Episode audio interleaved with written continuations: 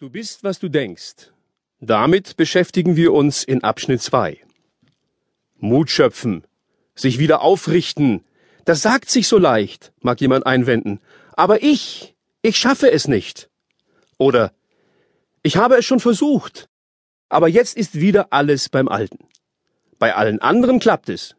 Nur bei mir klappt es nicht. Bei mir klappt überhaupt nichts. Sie möchten sicher wissen, warum es nicht klappt.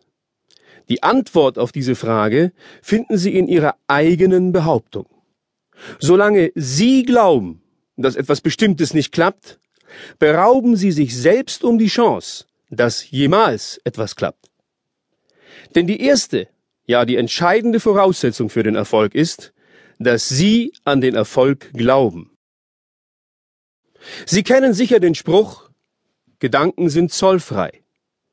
Ich muss Sie enttäuschen. Dieser Spruch stimmt leider nicht ganz. Lassen wir zu, dass negative Gedanken uns längere Zeit dominieren, müssen wir den Zoll schlechter Gefühle und negativer Erfahrungen entrichten. Denn jeder Gedanke, ob positiv oder negativ, hat die Tendenz, sich zu verwirklichen. Zuerst in ihren Gefühlen, dann aber auch in ihren körperlichen Organen und schließlich in ihren Lebensumständen. Dass negative Gedanken meine Gefühle beeinflussen, ist nachvollziehbar, sagen die meisten, weil es jeder kennt.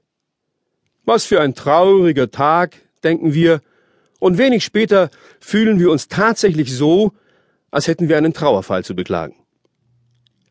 Dass schlechte Gefühle unsere körperlichen Organe beeinträchtigen können, wenn wir sie über einen längeren Zeitraum akzeptieren, ist ebenfalls bekannt.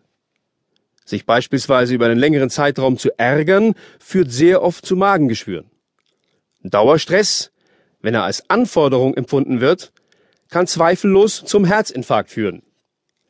Man spricht dann von einer psychosomatischen Krankheit. Dass unsere Gedanken jedoch auch unsere Lebensumstände formen, vermögen viele nicht einzusehen.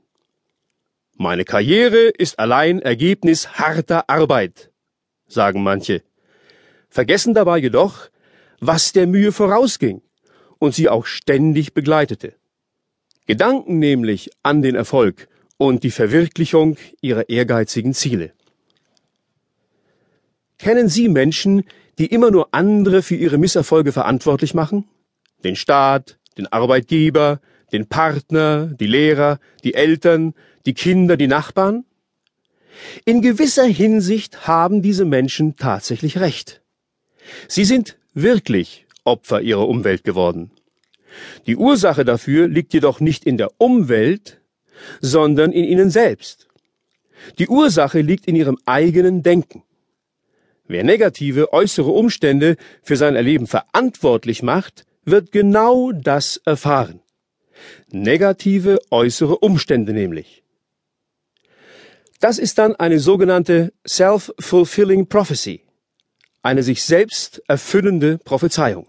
Bestes Beispiel Freitag der 13.